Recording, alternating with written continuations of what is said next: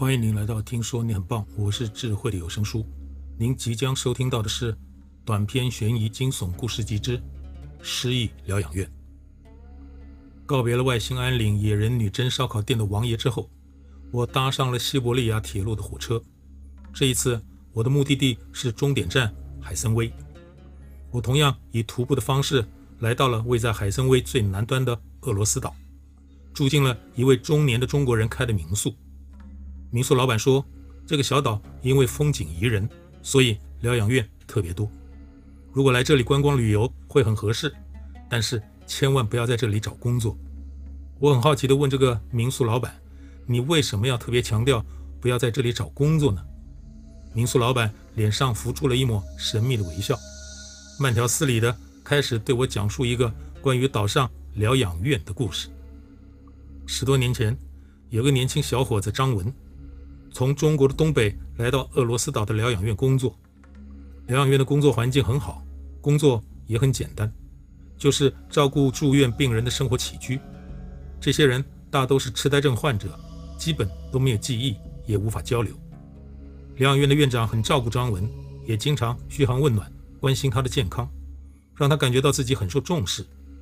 疗养院里有一位常驻医生，但是他从不关心病人，每天。只待在办公室里读书，似乎是在钻研某种研究。这个医生很有趣，虽然跟当时的张文年龄差不多，都不到三十岁，但是聊天的时候总是在讲第二次世界大战与之后的韩战。张文对那些不懂，于是跟他聊迈克杰克逊。没想到医生的反应就跟完全没听过这个人一样。张文心想，这个人真是个书呆子。疗养院里面还有一位常驻护士。也很年轻，但是他也从不理会病人，每天就是整理花园。不过疗养院里里外外都被他打理得赏心悦目，倒是真的。张文工作了没有几个月，就遇到了院里面举行家庭日。这一天，院里面来了许多的俄罗斯人，来的客人都是非富即贵的人，而且看得出来，院长与医生很受他们的敬重，彼此之间相谈甚欢。但他们交谈之间，总是不断地会看向张文，就好像这些俄罗斯富豪从来没有见过中国人似的。张文注意到里面有一对年轻的俄罗斯夫妻，很特别，因为他们并不是来探望亲人的。男的一脸病容，很虚弱。他询问张文，离乡背景到俄罗斯有没有遇到过水土不服？张文很礼貌地回答他：“没有，谢谢你的关心。我老家的气候环境跟这里差不多。”年轻人看起来很欣慰的点了点头。年轻人身边的金发美女应该是他的老婆。这位年轻的太太虽然话不多，但是似乎很喜欢张文，因为她的眼睛从头到尾就不断的打量着张文。张文感觉很尴尬，没多久就借口离开了。临近中午的时候，院长吩咐张文把病人都逐一推回了各自的房间。与此同时，负责外汇的餐厅已经布置好了场地。院长举着酒杯说了几句客套话，这时候张文才意识到，今天到场的居然都是俄罗斯政界、商界、军队这些领域的大咖。院长讲完之后，恭敬地邀请大家开始用餐。于是客人们就开始往摆着丰盛自助餐的角落排队取餐了。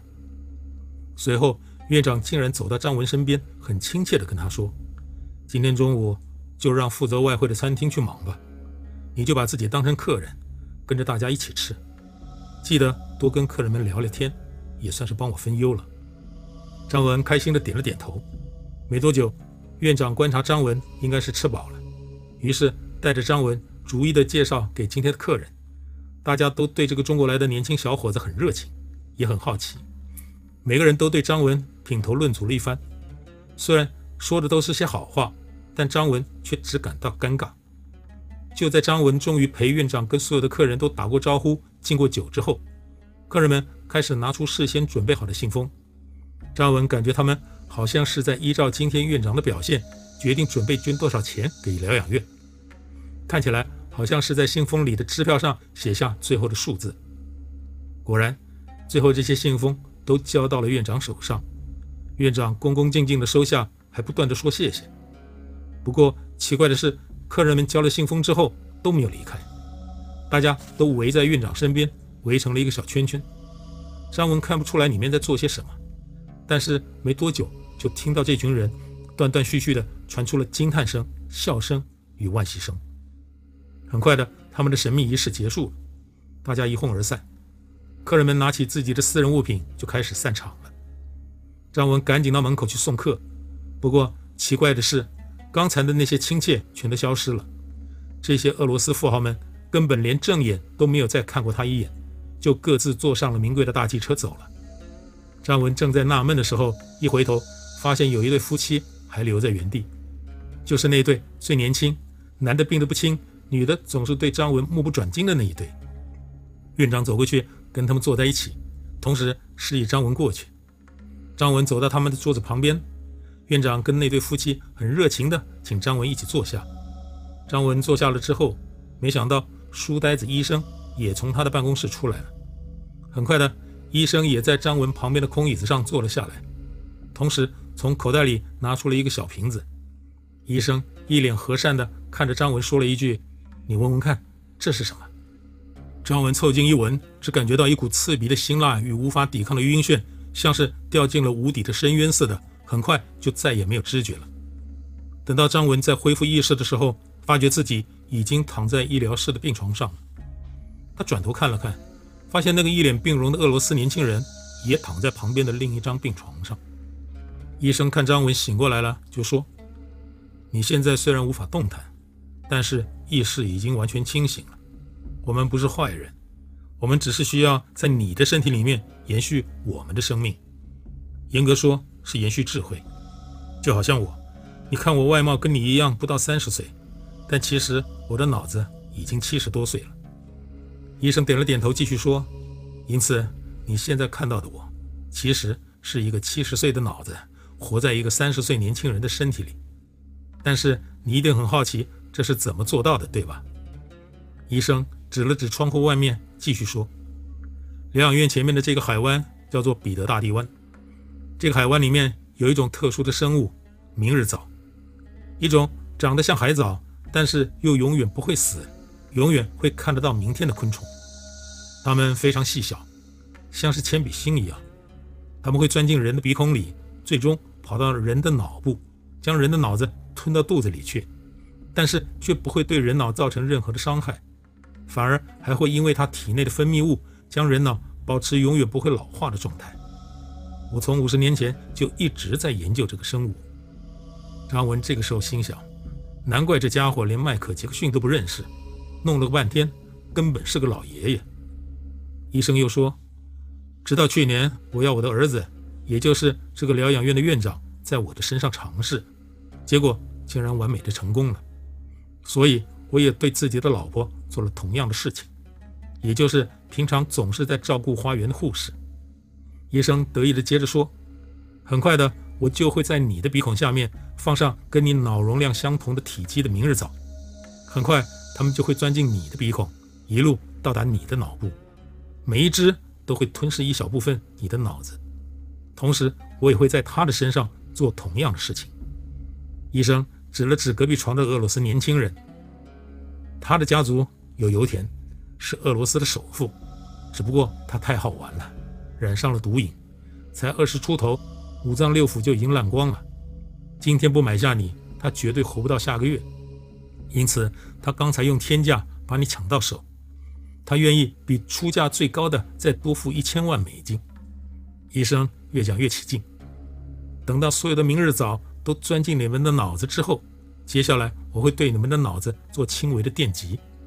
明日藻怕触电，因此他们会争先恐后的再从你们的鼻子爬出来。这时候我只要再把他们集中起来，就等于是你们的大脑都已经被完整的转移出来。不过脑袋瓜里面就空无一物了。接下来很简单，把他脑子里爬出来的明日藻放到你的鼻孔底下，他们就会傻乎乎的爬进你的脑袋瓜里。等到麻醉退掉，你再醒来的时候，就已经是他的脑子加上你的身体。你说他老婆能不兴奋吗？张文这时候真的感受到生命的威胁了，一股恐惧从心灵的深处被点燃，快速的燃烧了起来。至于你的脑子，张文啊。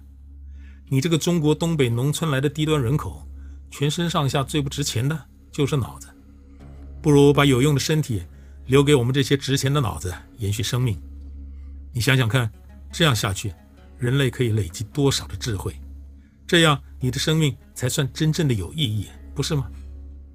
不过我说过了，我也不是坏人，我当然不会把那些吃了你脑子的明日早放到他的鼻孔底下，否则你的脑子住进他破烂不堪的身体里，那对你来说还不如死了痛快。医生很得意地看了看张文，好像张文应该感谢他似的。我只会把吞了你脑子的明日早放在水族箱里面养着，算是对你的纪念。在你之前，那个被我取得身体的小伙子，还有把身体让给我老婆的小护士的脑子，也都是这么被养着。医生指了指窗户外面的架子上，整整齐齐地放了几个水族箱。张文注意到其中一个贴了一个标签，写李在中，另外一个的标签写秀秀。张文心想，这应该就是之前两个受害者的名字了。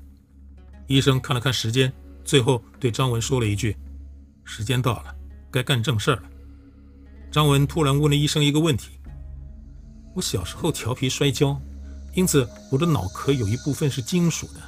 你说的电极恐怕会有问题啊。”医生听了之后大惊，立刻跑到隔壁的办公室去打电话，看起来相当的紧张。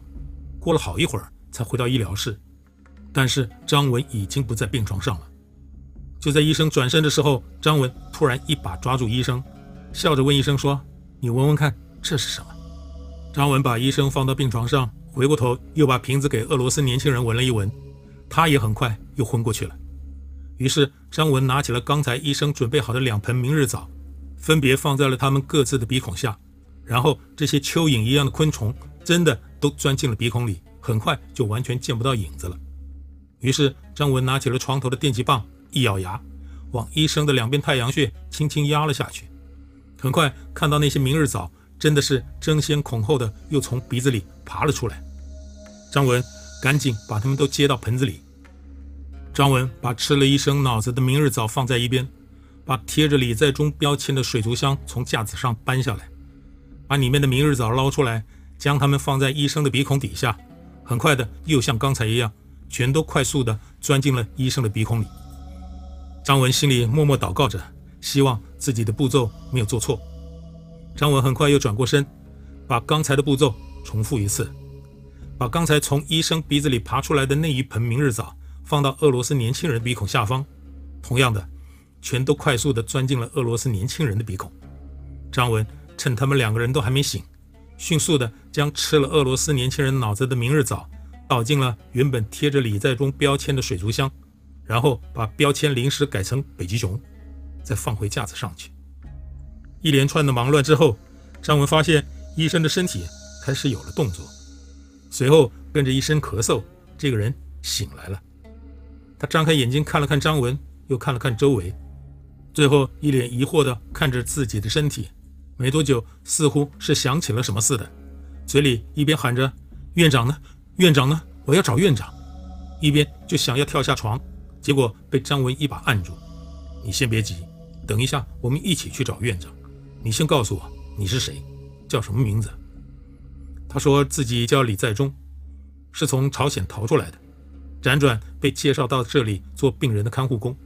结果院长有一天用迷药把他给迷昏了，他的记忆就到这里了。张文说：“你先躺着，等身体完全恢复。”同时坐在他身边，告诉他：“院长把你迷昏之后。”把他爸爸的脑子放进了你的身体，之后成为了三十岁不到的老经验的医生，天天想着因此可以真正的让人长生不老。李在中听了点点头，随即又提起了一个叫做秀秀的女孩。张文问他说：“你说的秀秀是以前的小护士对吗？”李在中再次点点头，张文也点点头说：“我们把秀秀也救回来吧。”这时候俄罗斯年轻人的麻醉也退了。不过现在应该说他是老家伙了，他的眼睛慢慢的张开了，但是经由刚才的麻醉之后，这个俄罗斯年轻人原本已经濒临崩溃的身体又每况愈下，完全失去了语言能力，只是傻愣愣的看着天花板，问他什么都没有反应。张文跟李在中商量了一下，立即开始了后面的安排。李在中继续假扮医生，神色自若的到花园去找护士。也就是老家伙的老婆，要他到医疗室一趟。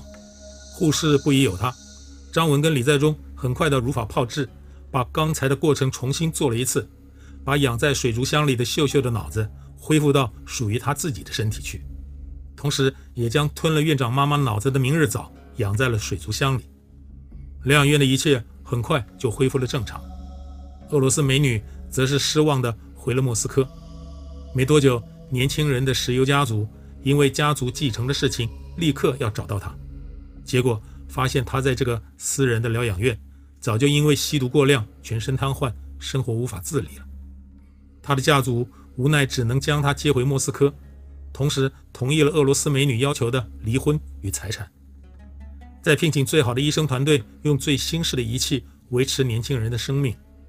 总之，无论如何都不能让他死掉，因为他如果死了，他们家这一支就会失去一部分的财产继承权。这个被精密机器供养着长生不老的年轻人，偶尔还会流下眼泪，但是不论是照顾他的医疗团队，或是他的家族成员，几乎都没有人在乎，更不想知道他的眼泪想表达什么。李在中则是借由秀秀的协助，联手将院长的脑子也经由明日早取出，连同原本养在水族箱里他妈妈的脑子，分别转移到了两个生活已经不能自理的病人身上。随后，为这两位将身体送给院长与他妈妈的病人，举行了别致的告别仪式，将他们身上取出的明日早放回到了彼得大帝湾，算是自由自在的安乐死了。院长的尸体则是意外的被渔民打捞上岸，警察调查的结果是，尸体上没有任何的外伤，研判是不明原因的跳海自杀。讲到这里，民宿老板突然停了下来。但是我感觉故事应该还没有完才对，于是我接着问他：“那张文呢？”民宿老板笑了笑，没说话。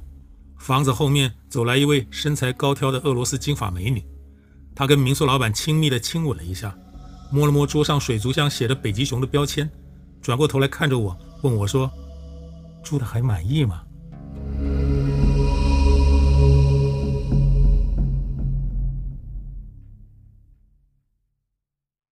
您刚才收听到的是由听说你很棒团队制作的短篇悬疑惊悚故事集，下集更惊悚。